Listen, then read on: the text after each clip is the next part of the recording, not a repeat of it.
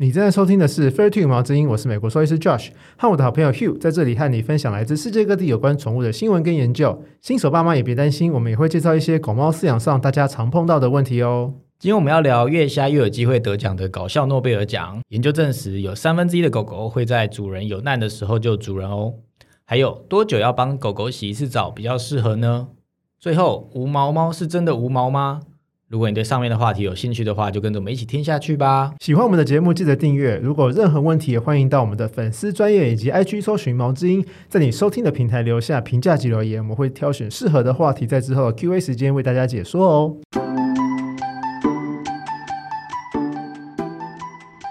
嗨，大家好，我是 Hugh。 Hello，我是美国兽医师 Josh，欢迎回来。今天我们第一则新闻是蛮多你的朋友跟我们推荐说可以聊聊的新闻。对我们是人家告诉我们才知道有这个东西的存那在其实我有在看电视节目，然后也有看到类似这样子。哦，所以它其实是有上新闻的不是，我看的是那个就是益智型的综艺节目，哦，所以它有然后提到它这个有一题就是跟这个有关，就是从这里面出出来的。哦，好，我所们以不要再卖梗了，我们来跟大家讲一 下。所以我们今天要聊的是搞笑诺贝尔奖。对，是九月九号办的，然后它的英文名字叫做 Ig Nobel Prize。然后今年的搞笑诺贝尔奖的交通奖啊，颁给的是直升机倒挂犀牛的研究。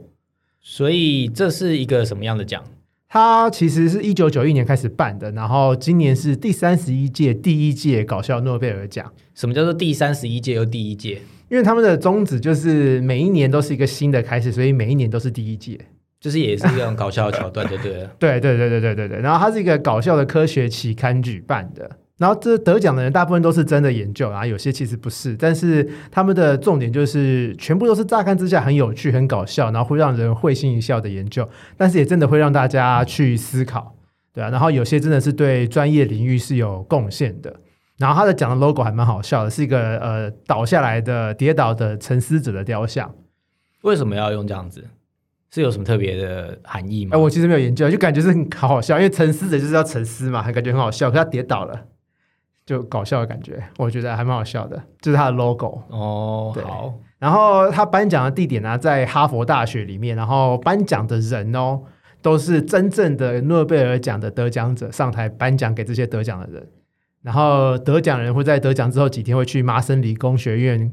呃，分享他们的呃研究结果。所以得奖的人有奖金吗？有哎、超多的几百亿辛巴辛巴威币，几百亿新拍微币应该没有多少钱吧？没有，我有换算大概十、欸、几百块台币而已。哦，对，但是几百亿听起来就他很这屌，这是是辛巴威币。反正就是搞笑啊，就是一个荣誉，他并不是真的要就是给你什么奖金对对对对对对对。啊。然后它的名字啊，就是 Ig Nobel Prize，其实是双关，因为 Nobel 就是诺贝尔奖嘛，Nobel。然后 Nobel 长得很像另外一个英文单字 Noble，就是呃名誉的 Noble。然后所以它在 Nobel 前面加个 IG，就是 Ig Noble，就是变成不名誉啊，呃卑鄙低俗的感觉。但是他们其实不是要恶搞、讽刺那个诺贝尔奖，他们就只是想要做个有趣的呃诺贝尔奖的概念。然后历史上、啊、办了三十一年嘛，真的有人得过搞笑诺贝尔奖跟真的诺贝尔奖哦。呃，有一个人叫做 Sir Andre Game，他在两千年的时候得了搞笑诺贝尔的物理学奖，那时候他的研究是呃电磁悬浮青蛙的研究。然后十年之后，在二零一零年，他得了真正的诺贝尔物理学奖，然后也是跟电磁有关的，它是关于电磁效应相关的研究。然后他颁奖典礼，就是我有上网去查他的颁奖典礼是整个在 YouTube 上面是公开的，然后就有歌剧啊，每一集每一每一年都有自己的歌剧，然后就有科学家上台唱歌剧。哈，很好笑的，然后这是科学的桥段，就是音乐是歌剧的音乐，可是文字都变成呃跟科学有关的文字，所以每年的颁奖典礼表演就是会有这一段，就对了。对，然后还演戏啊，然后还有还有人射纸飞机，就是所有人都要朝台上，有一个人会身穿身穿一个红色的标靶，然后所有的参观就是呃观众都要朝那个人射纸飞机，所以那个人是谁？为什么要被射？ 我也不知道啊。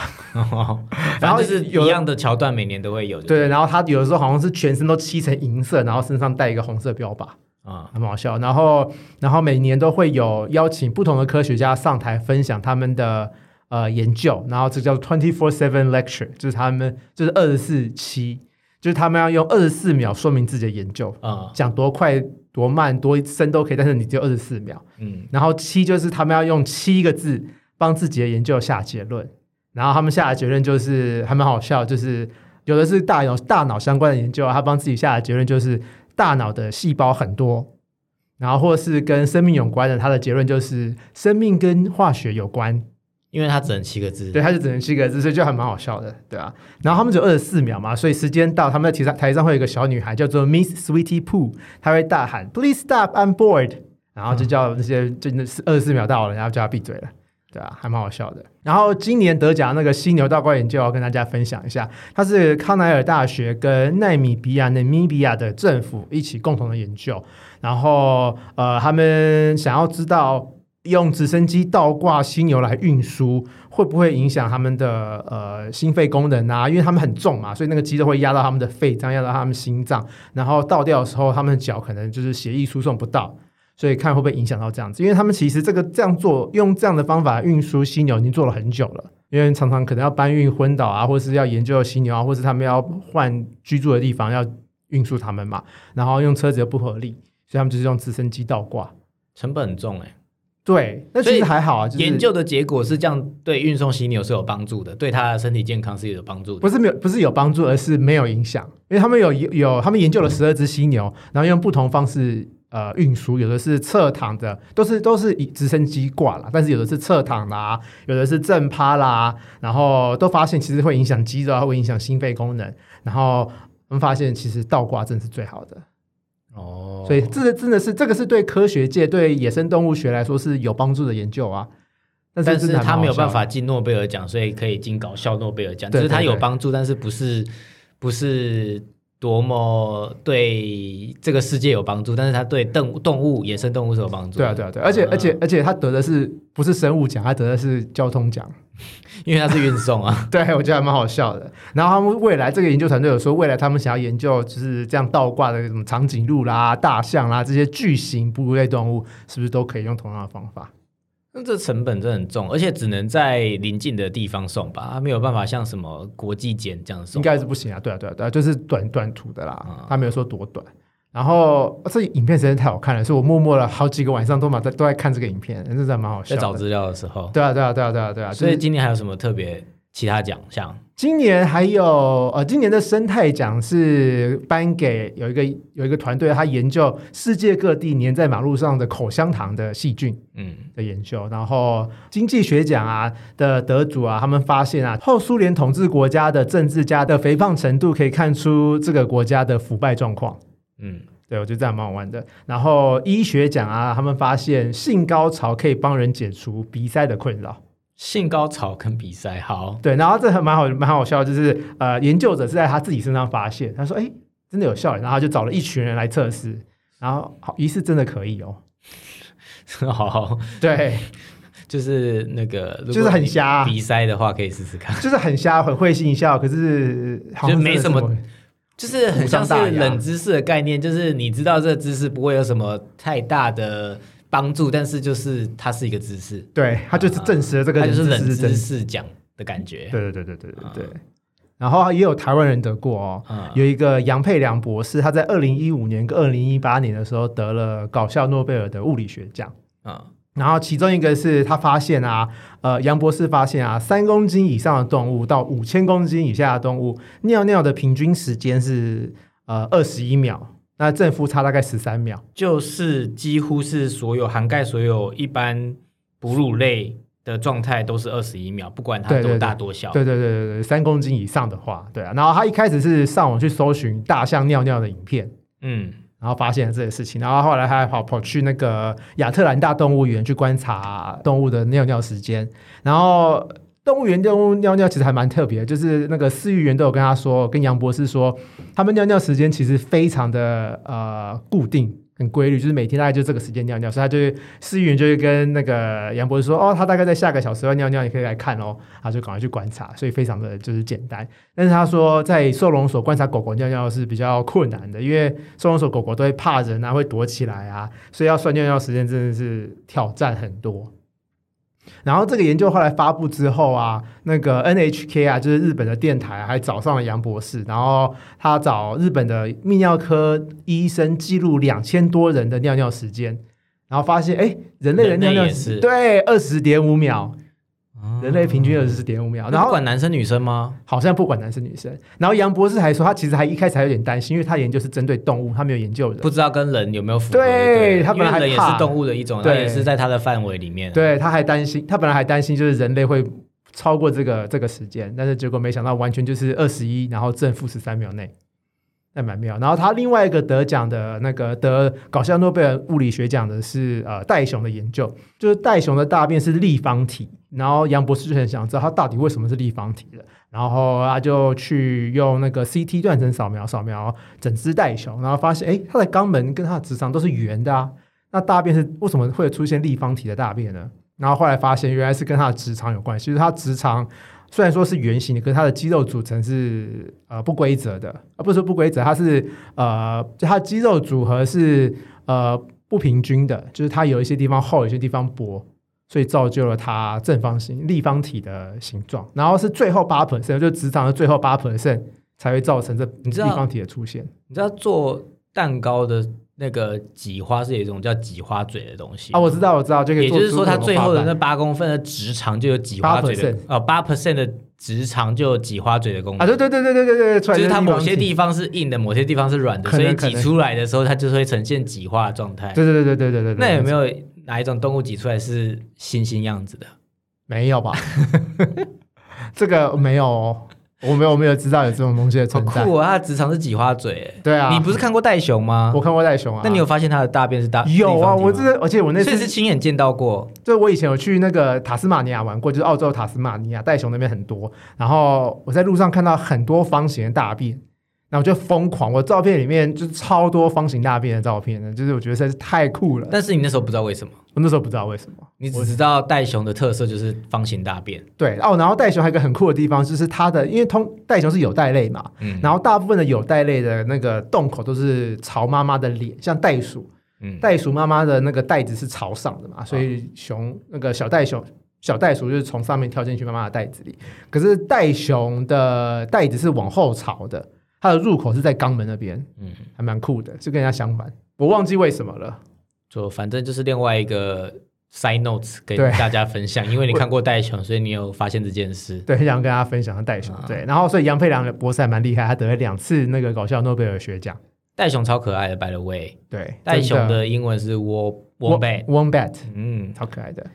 今天的第二则新闻是什么嘞？今天第二则新闻呢、是公共科学图书馆期刊刊登在去年四月的研究，然后他那时候发现狗狗是真的会在紧急的时候救主人。电视跟电影都这样演啊，不是超爱本来就是正常应该会发生的事吗？可是我们理人类觉得理所当然，然后电影也很爱这样演，就是狗狗冲进什么呃失火的大楼啊，然后把主人叫醒，然后救出来啊。很多啊，什么忠犬小八啊，或是什么那个怎么常常听到就是什么主人昏昏倒啊，啊对还对对是什对么主人死掉啦，然后还是诶、一直会常常去他那个地方找他什么之类的，对对对就是对对类似这样的故事很多，所以这还需要研究吗？不是就是可理是所这当然只吗，是这只是大家认为这件事情啊，所以要去验证它是不是真的啊，不能用哦结果论啊。我们结果论就是你发现这件事情，就说它哦，绝对就是真的，这样不行，哦所以要有所以科学的那个思考，所以他用科学的方法怎么研究，他真的会救主人？就是他找来了呃六十组不同的主人跟狗狗，然后他们在一个实验室的正中间放了一个大箱子，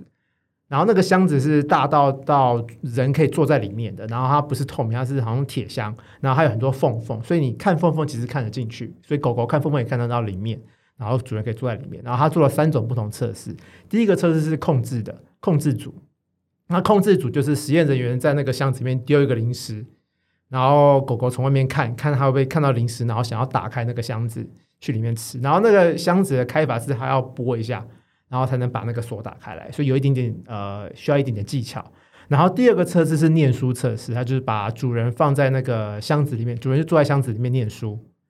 然后他也没有大叫啊，就是冷静的在里面看书，然后看狗狗会不会去开箱子去找主人。然后第三个测试是压力测试，就是主人在里面喊救命，他在箱子里面大喊救命。然后他们其实有受过训练，就是主人不能喊狗狗的名字，就只能喊救命。然后它的音量啊、音频啊都稍微有控制过，就大家喊的方法都差不多。然后看主人会不会，要、看狗狗会不会救救主人，所以有三种不同测试嘛。然后每只狗狗都要做这三种测试，所以它的顺序是随机的。然后三种测试总共有六种不同组合，所以刚好每个组合有十只狗狗。所以要测试什么？所以他们想要测试的是狗狗会不会想要救主人，就是没有求救也会救主人吗？然后还有狗狗有没有理解主人的求救讯号？那最后的结果嘞？结果就是他们发现控制组哦，就是只是丢零食，有十九只狗狗成功，就大概有三分之一会想要打开来，应该说有三分之一成功打开来去里面吃零食，这是控制组。然后念书测试就只有十六只，就主人很冷静啊，没有要干嘛，然后狗狗成功打开的有十六只，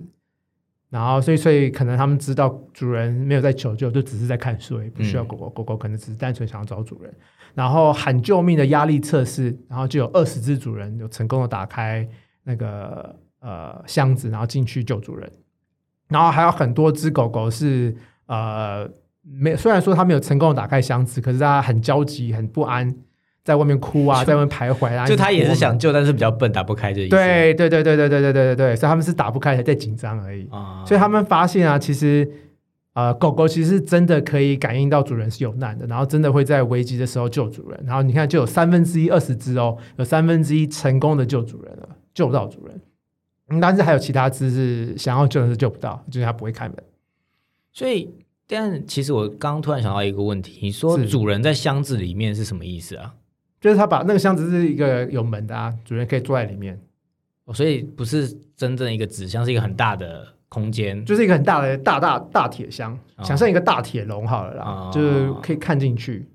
所以对主呃狗是看得到主人，主人狗人是看不是得到密闭的，不是密闭的，对，然后也就可以不是看得到它的神情、跟反应、跟动作、对对对对跟声，音。对对对对对对，然后一个是念书，一个只是放零食，然后一个是呃在里面喊救命，对对对对对，对然后就喊救命的那个都会来救它。对，然后最哦后二十只成功，所以三分之一，而且更多只是开不了门，但是很不安。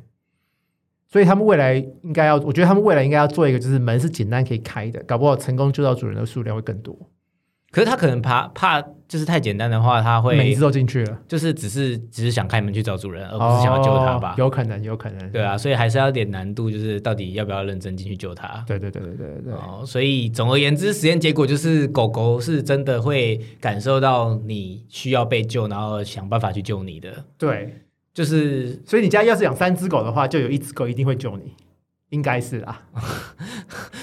就是三只如果都很聪明的话， 搞不好三只都会救。 或者是如果三只都不小心很笨鸡，它想救你也救不到，也是蛮惨 的。对耶，还要先会开门才行。所以三只就要就是一只是要养那个啊那个边境牧羊犬啊。我觉得还是不要好了，台湾公寓生活不适合边境牧羊。 我们只是在讨论聪明度的问题，哦哦哦你先不要管我们在哪里，说不定我现在讲给纽西兰的朋友听不行、欸。哦，对，说的也是，说的也是，对，好，我们还是有一些国外的听众，好不好？其实不少哎、其实不多， 我觉得算不少的啦不。是。可是看到那个听众的数据，有什么很多国家还蛮开心，可是其实可能就是没几个。我觉得有很这些国家我都很开心，有什么土耳其啊、德国啦、马来西亚啦，还有美国啦。 你是现啊在还要有把它全部念出来吗？就是谢谢大家听我们啦，还有越南啦、还有泰国啦，还有荷兰啦，哦还有印度、美对啊，美国讲过了，还有反正就中国是也超有多的啦，就是对就是那个数据上可以看到蛮多国家在听的，就谢谢还大蛮家。 蛮好奇，就是这种自媒体的无远佛界，那就希望对大家有帮助。对，我们今天 Q&A 时间，你要介绍呃洗澡这件事，就是狗狗需要洗澡吗？我觉得需需要，狗狗是需要洗澡，就是它臭臭脏脏、油油的时候，就是差不多该洗澡了。狗狗需要洗澡吗？我以为这个是一个不是问题的问题耶，就怎么说？什么意是思？好啦，就是人因为要洗澡，所以我就觉得狗狗宠物也应该要洗要洗澡。澡，但是宠物狗狗洗澡其实都是为了主人洗的，除非它生病，除非它皮肤病。但是通常狗狗洗澡都是为了主人，因为觉得它油油脏脏、黑黑。对，因为我在是刚刚讲这句话，同时我的脑中其实其实思考的另外想法是，野生动物它也没有一直洗澡啊，他但们会是他们的洗澡方法不是我们认同的洗澡方对法。对对对对，就像大象，它是去那个泥巴里面泥巴对对对池对里面滚，也是一种洗澡。它只要把什么东，泥巴池是为了要弄掉什么东西吗？不是，它就是要把泥巴放在身上，这样它才不会晒伤。哦，对它是要对对放对泥上巴次好在像有身上讲过。对，所以我的意思是说，其实要不要洗澡这件事，好像是人给的吼。对，其实见仁见智。所以大部分洗澡池，我我就觉其实得它啊臭臭也是自然的，对啊，但对啊是因对为啊主人想要香香的，所以就带去洗澡。对对对，那所以以为什么我们今天只讨论狗？狗狗比较需要洗澡啊，猫咪其实不太需要洗澡，而因且为猫它咪就更不需要，它可能也更不会臭臭的、脏脏的，是以这个意思因。为猫咪大部分都不外出啊，而且猫咪会自己舔毛啊，所以它会自己帮自己洗澡啊。而且很多猫咪其实是怕水的，哦它根本就不爱而且它们水又容易紧张，对不对？对啊，所以不要再逼它了。就是不洗不爱洗澡的猫就不用洗澡啊，对啊。而且回到今天的主题，所以狗狗的结论是需要洗澡吗？我觉得对啊，要还是要啦，需要洗澡。哦，那对就是你现在要跟我们介绍是多久一次之类的吗？对对对对对，狗狗是主要洗澡原因就是因为它活动量大、啊，会出去玩啊，天生就是会跑来跑去，到处都是沙、啊，而且天生比较容易体臭，所以会比较常洗。而且是尤其是下雨天之后，狗狗碰到下雨天就容易会有一股那个湿味，是那真的要洗澡。对啊，然后比较常出去玩，活动量高就比较比较常洗一点，然后不出门啊，顶多出去大便尿尿，这种就可以比较不用那么密集的洗澡。所以有些狗狗可能每个月要洗，有的狗狗可能一年洗一次。真的假的？有狗狗是一年洗一次的哦、就看他的生活情况啊，其实不需要很常洗啊。有刚刚讲到狗狗会体臭，它体臭是哪边臭？就是他身体还是会散发油是脂、啊，整个身体的臭对啊，对啊，对啊，哦。所以因为我会问， 就是我以人的思考点出发，人的体狐臭不是臭？嘛，对，就是你可能是呃某些地方会臭，比如说脚臭啊，或者是虎臭啊，或者是头臭啊。那狗是全身，我没有如果它认臭的真研话究过、哎，对啊，就是整只狗都觉得嗯有点味道了，可以洗澡了。哦，或是它的毛摸起来就是粗粗糙糙，然后沙沙的，就嗯好像可以洗个澡了。哦，就是所以白其实狗摸只起是来因为你不想闻到它臭，对啊但其他可能可以一年不用洗。而且它假如要上我的床跟我一起睡觉的话，就是香香的会比较好睡 啊。以一个主人的观点来说，对啊。好，那什么还有什么？那像是哦，天气跟夏天啊，还有比较湿热的地区，也是可能要比较密集的洗一点澡。然后，而且洗澡有一些好处啊，就是洗澡可以让饲主或者美容师观察狗狗的皮肤状况，因为狗狗蓬蓬松松的嘛，其实很难看到它的皮肤。但是你加水之后，淋上水之后，它的皮肤的原貌都会显现出来，所以有时候可以观察到哦，其实它皮肤有点状况，要看一下看一下医生。但是狗狗洗澡的那个频率还是主要还是看主人啊，主人的忍受状况，然后狗所以狗喜不喜欢洗澡。以兽医师的专业官方建议，你觉得多久洗一次才是最好的？我觉得一个月洗一次刚刚好，然后可以视情况调整。然后我个人觉得最少三个月帮狗狗洗一次澡会不错，对啊。然后容易脏啊，比较呃容易有味道的狗狗啊，可以呃两个礼拜洗一次。你要那那如果太密集洗澡会怎么样？太密集洗澡，我建议尽量不要一周一次啊，这样有点太密集了，除非医生说。因为太密集洗澡容易，他们皮肤容易干，因为我刚刚有说嘛，呃，他们皮肤会分分泌油脂，然后这个米油脂是他们天然的保护层，所以他们是需要这个东西的存在的。然后密集洗澡的话，我们会把这个油脂洗掉，然后它的皮肤就会容易干啊，容易痒啊，皮肤也比较容易出状况，所以不建议太密集的洗。所以一个月洗澡一次刚刚好，对，太密集也不好。除非医生说了，然后你要真的要容易臭、容易有味道的，可以两个礼拜洗，所以各种不同的品种或大小型有差吗？还是有就是一点点 general？差别啦。就是像小型犬，一个月可以洗一次到两次，然后短毛的犬不常出门的可以更久洗一次，就是一个月、两个月洗一次就可以了。因为短毛犬它们的毛比较短嘛，所以不容易卡脏东西，也比较不容易有味道。然后像猎犬类的，就是什么 retriever 类的，像拉布拉多啦、呃黄金猎犬啊，这个大概可以一个月洗一次，因为它毛发有天然的油脂，是它们自然保护层嘛，就我刚刚说的，所以不需要太密集的洗。但是猎犬类的通常都要比较定期的梳毛，尤其是像黄金猎犬这种长毛、中长毛型的狗狗。然后双层毛的狗啊，像是呃哈士奇啦、呃那个柴犬啊，这种毛是两层的，呃建议一到两个月洗一次就好了。但是它们就是要密集的梳毛，尤其是换季的时候，要不然毛会像下雪一样下下来，很恐怖。所以狗狗就是洗澡的东西是叫洗发精还是沐浴乳啊？叫洗毛巾，那英文是什么？像是英文洗，其实叫我做当初在嗯学中文的时候，讲的好像我不会讲中文一样。你明明就 就台是湾人我认我在知道这个东西叫洗毛巾之前，我还觉得还蛮惊讶。就是洗毛巾不是我的毛巾脏了，我要拿去洗衣机洗，不叫好做洗笑毛巾吗？我当初真的以为为什么它叫洗毛巾，后来才发现哦，原来巾是那个那个洗发精的洗衣巾。精的对对对对对对嗯对，英文就叫做选铺啊，就 doggy 选铺啊，就所以是就是沐浴乳的意思。就是沐浴乳啊，但是就是狗狗专用的，可台湾都会叫洗毛巾，哦，因为怕人家觉得沐浴乳听起来怪怪的，怕人家觉得沐浴乳然后就拿去拿洗去身人用的。对，对跟人跟动物用的配方有什么不一样吗？我不知道哎、要问沐浴乳专家吗？ 我也不知道、哎，还懂 有沐浴乳专家这种东西吗？是皮肤科专家吧？哦，对，要问皮肤科医师。 所以动物的有什么特别要选择？我建议洗呃洗澡要选洗毛巾，要选那种比较温和的，然后味道不要太重的，然后干燥地区要用保湿一点的洗毛巾。然后大家不确定要怎么选的话，可以问一下兽医师。听起来跟人的选择差不多，对啊，就是坊间就是其实看你的太多肤了质去选，然对对后对对不要太强效的，然后把你的油脂都洗掉或什么之类的。对。但是重点还是就是问专业的兽医师。对，给普遍来说，就是以有含燕麦的成分是比较保湿的，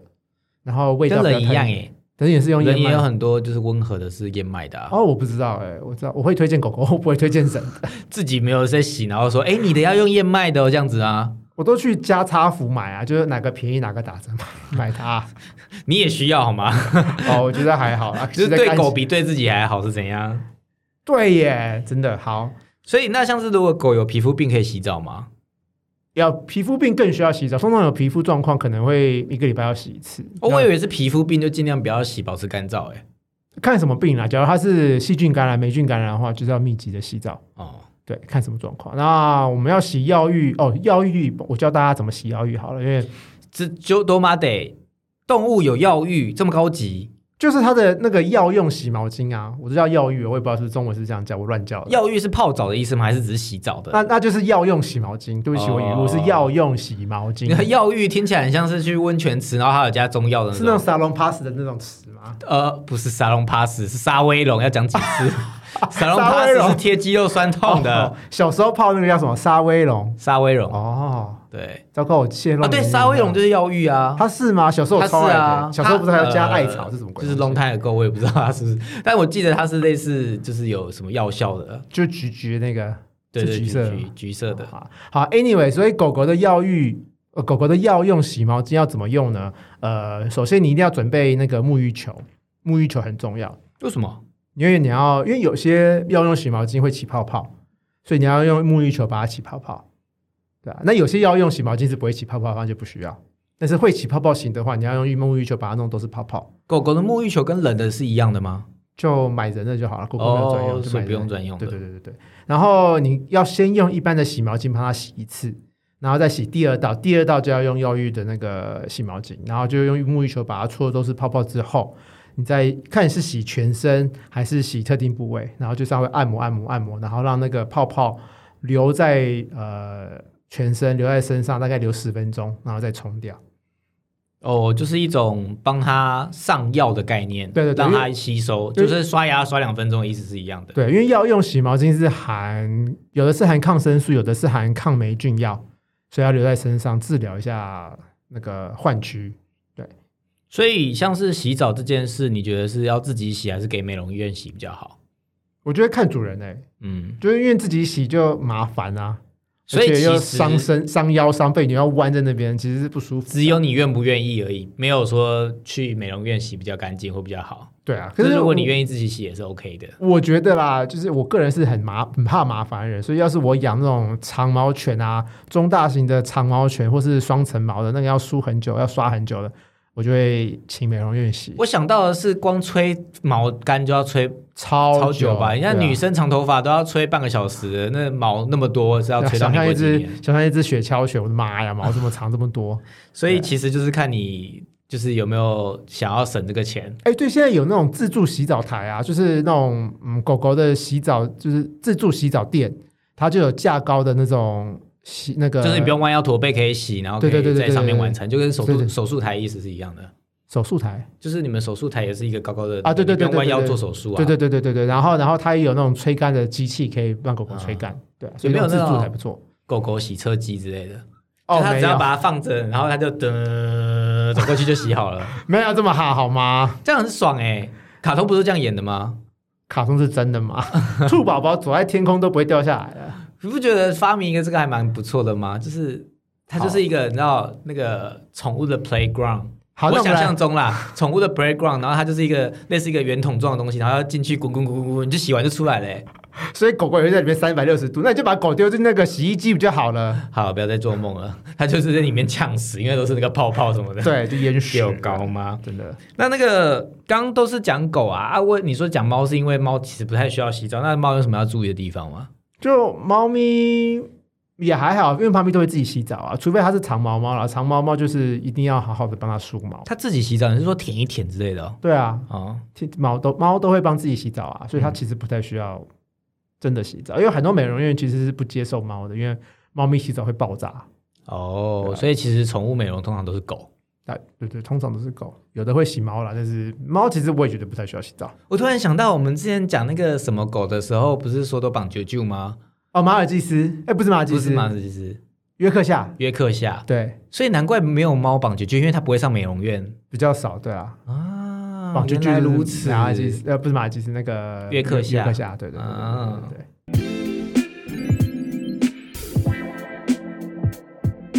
今天的品种的时间，你要给我们介绍什么样的品种呢？我们今天要讲斯芬克斯猫，好下难念面一起啊！斯芬克斯猫，它是加拿大无毛猫啦，英文是 Sphinx。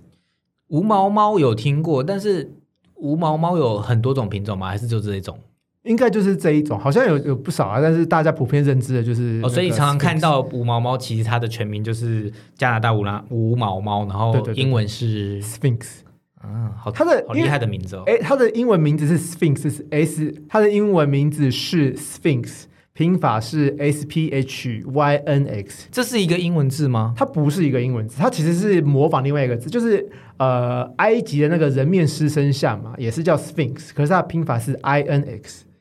然后所以因为为什么要取这个名字？因为因为那个加拿大无毛猫很像那个人面狮身像，啊，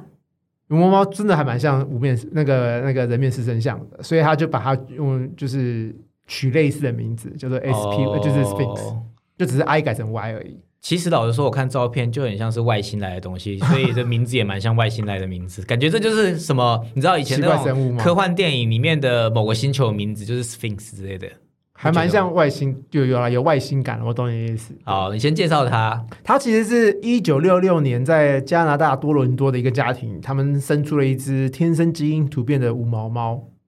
然后大家发现哦，这猫还蛮可爱、蛮酷的，然后就开始培育，然后就用这只猫培育了现在的无毛猫。然后无毛猫在北美还蛮多的，我之前在美国工作的时候，就是还蛮常看到无毛猫的，大家还蛮喜欢的。台湾是不是近几年才有看到啊？我也不知道，你有反正在台湾偶常看到吗？有偶尔会看到，我本人没看到，可是你上一些粉那种粉砖啊、社团啊，有时候还是会看到无毛猫。对啊，，猫猫有什么特别的地方吗？就是他个性其实很好，他就是很爱玩啊，很活泼，很好动，而且他非常粘人。然后他们很像个性，其实还蛮像狗，他们会玩你揪我捡的游戏，就还蛮厉害的。但是他们的体力没有特别好，所以玩玩就就累了，所以家里不用太大没关系。然后他跟小孩啊、跟幼儿啦、跟狗狗啦、跟其他猫咪都相处的很好。然后他也是个不怕孤单的人，所以家里只养他一只猫，他也没问题。所以我刚刚开场讲说无毛猫是真的没有毛吗？所以这个答案是什么？它看似没有毛，它但是它其实有那种小汗毛，短短的小毛，它其实是有毛的，只是所以它也会掉毛。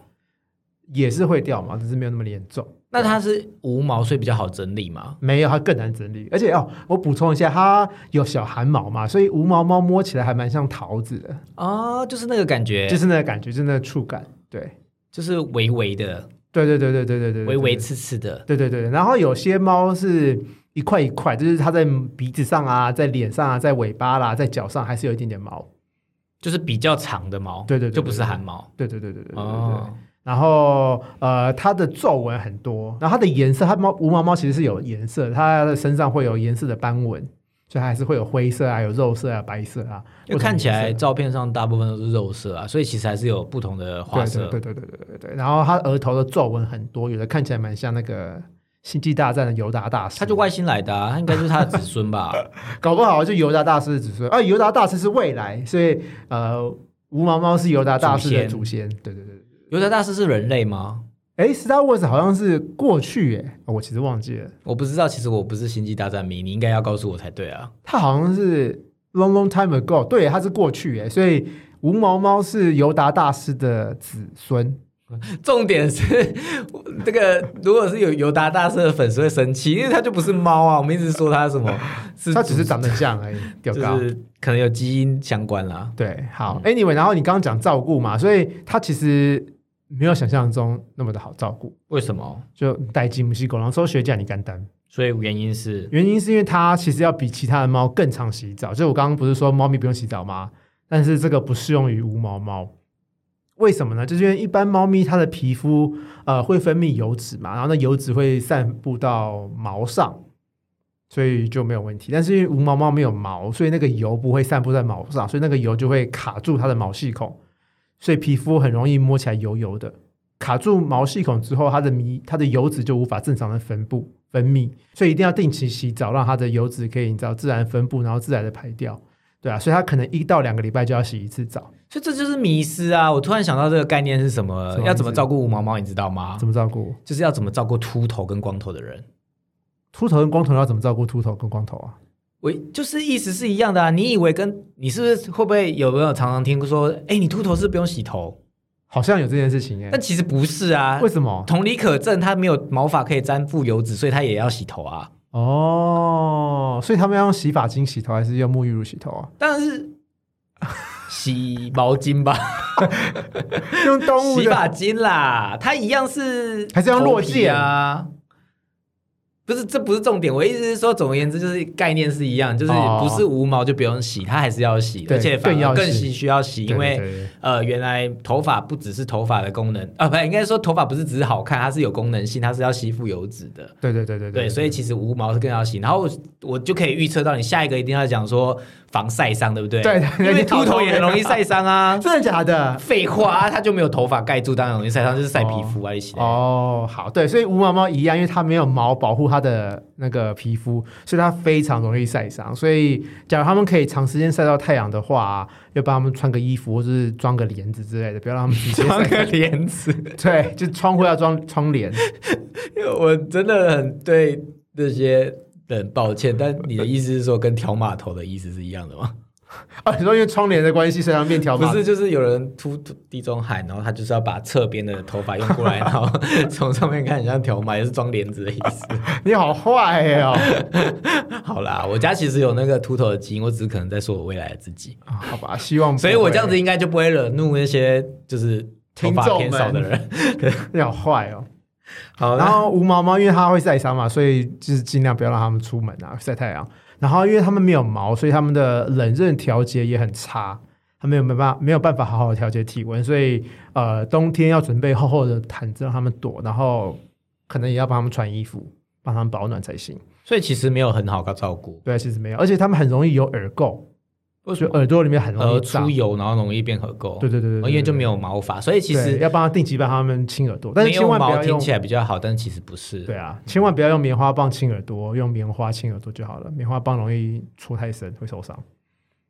然后呃，有些人会觉得无毛猫是低致敏性的猫，所以养的人比较不会过敏。这其因为实没有毛嘛。因为没有毛，嗯对，其实这个并并并没有完全正确啦。其实并没有低致敏性的宠物的存在的，普遍都会认为贵宾犬是不太会造成过敏，它们是低致敏性的，就是但是其实没有这样子，因为贵宾犬虽然不会掉毛，所以它算是低致敏性啦，但是它还是有皮屑，还是会造成人类的过敏。所以所有的宠物都还是会有造成人类过敏的可能。然后因为无毛猫还是有一点点毛，然后它们也是有皮屑。呃，假如你的假如主人是对大量的毛、对大量的皮屑过敏的话，那无毛猫可能还可以养一点。但是假如你是对任何动物皮屑、任何动物都会过敏的话，那无毛猫也会还是有可能会让你过敏。所以人类对动物过敏的原因到底是什么？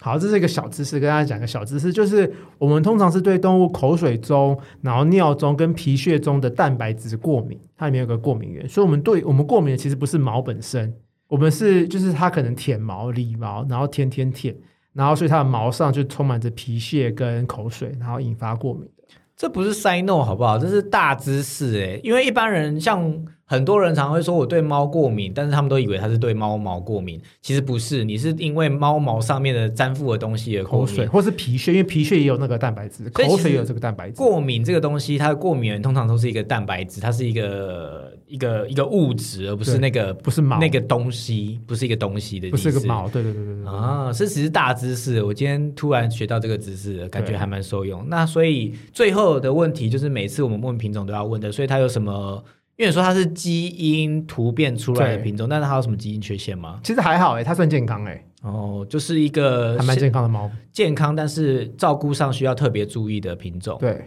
但是那么简单，不是一个嗯初学者可以养的猫，就是它照顾上来说啦，它个性很好。我要做的结语就是，我还是不觉得它是可爱。你们都说它很可我爱，觉得它很可爱、欸，它就是你有摸很像过外吗它星摸起来人好可啊爱哦、它摸起来就是超，而且我没有碰碰过凶的无毛猫，无毛猫都好乖。我相信一定啊有凶的在啦，可是我碰我碰我个人的经验都是都是乖的，然后都好哦，好摸，然后摸起来我都会起鸡皮疙瘩。就你喜欢因为摸实在太乖桃了子。桃桃，嗯对啦，没有，我不喜欢摸桃子，但是我喜欢摸无毛猫。好了，今天的节目就到这边啦，希望对大家有帮助。那我们就下次见喽，拜拜拜